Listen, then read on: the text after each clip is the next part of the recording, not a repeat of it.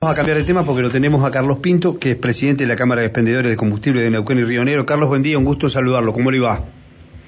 Buen día, ¿qué tal? ¿Cómo están ustedes? Buen Muy día. bien, Buen muy día, bien. Carlos. Bueno, eh, eh, la novedad es que el gobierno volvió a postergar la suba del impuesto sobre los combustibles. ¿De qué manera los afecta esto? ¿O eh, en qué eh, el, eh, en qué incide el- este impuesto y que los afecta a ustedes? Bueno, eh, a nosotros no nos afecta en nada porque nosotros el impuesto a los combustibles es algo que pagamos pagamos cuando cuando compramos el combustible y lo recuperamos cuando lo vendemos. O sea que a nosotros no nos afecta ni en, ni en las utilidades ni,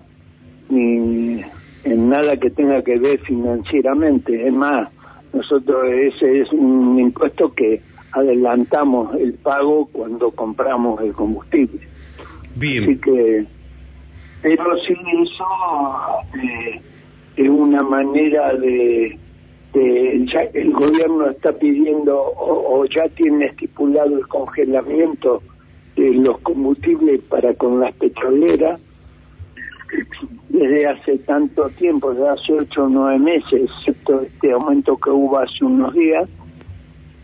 Entonces, con esto este, es una manera de contribuir ellos también a, a- a que no aumente el precio. muy bien, muy bien. Eh, bueno, y que no aumente el precio ayuda a que sigamos yendo al surtidor, ¿no?